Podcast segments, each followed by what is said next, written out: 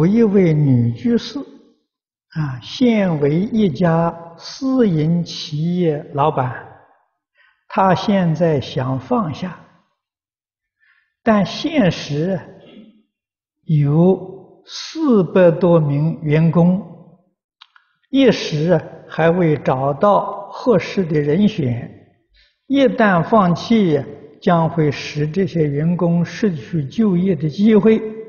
问应该怎样处理？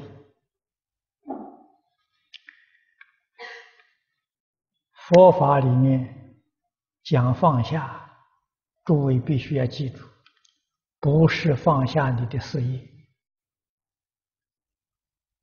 是放下你得失的念头。啊，你看看，你做生意赚钱就欢喜，啊，赔了钱呢就懊恼。要把这个东西放下啊！赚钱也不生欢喜心，赔钱也没有烦恼啊！把这个得失的心放下，把贪嗔痴慢放下啊！把所有一切恶的念头放下。我的言语放下，我的行为放下，没有叫你把工作放下了。啊，你经营一个企业，有四百多员工，你为什么不去度这四百多员工？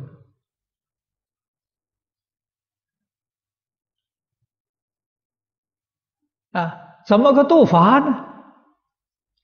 每一天早晨，员工来上工的时候，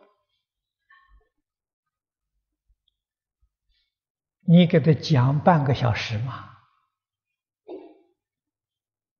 啊，自己不会讲，请别人来讲嘛。啊，这个是你真正爱护员工啊，你真正度他了。你把你的公司事业，那就是一个大的道场了。嗯，这个最方便的方法，现在你看看我们此地啊，这个这个流通的《了凡四训》的这个电视啊，呃，电视剧，分量不多，只有两片。啊，它分四个段落，啊，一共只有两篇。我想它一个段落了，啊，大概只有半个小时的样子。哎，每一天放给员工看，啊，天天看，啊，看上几百遍呢，他们的心就变了。啊，他知道知道什么是善，什么是恶，这个方法好啊！啊，老板带着员工一起看，啊，专看这一样东西，啊，这一部《了凡四训》，每一天放一段，四天圆满，圆满之后从头再看。你能够连续看上一百遍，看上两百遍，这个功德无量无边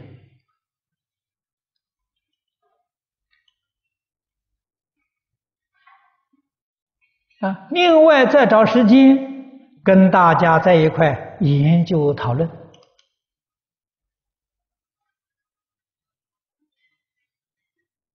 啊，研究讨论呢，了凡先生的想法，对不对？在现前这个社会里，他的做法对不对？我们应该如何来学习？啊，怎样落实？这个好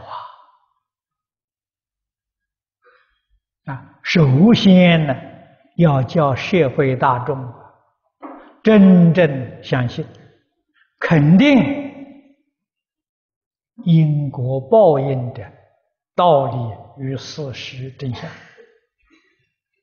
啊，我们起心动念、言语造作，自然就有个分寸了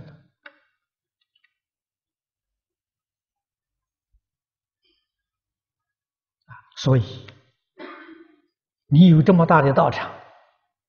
有这么多有缘的人可以去度他，你应当好好的度众生呐！啊，帮助别人就是帮助自己。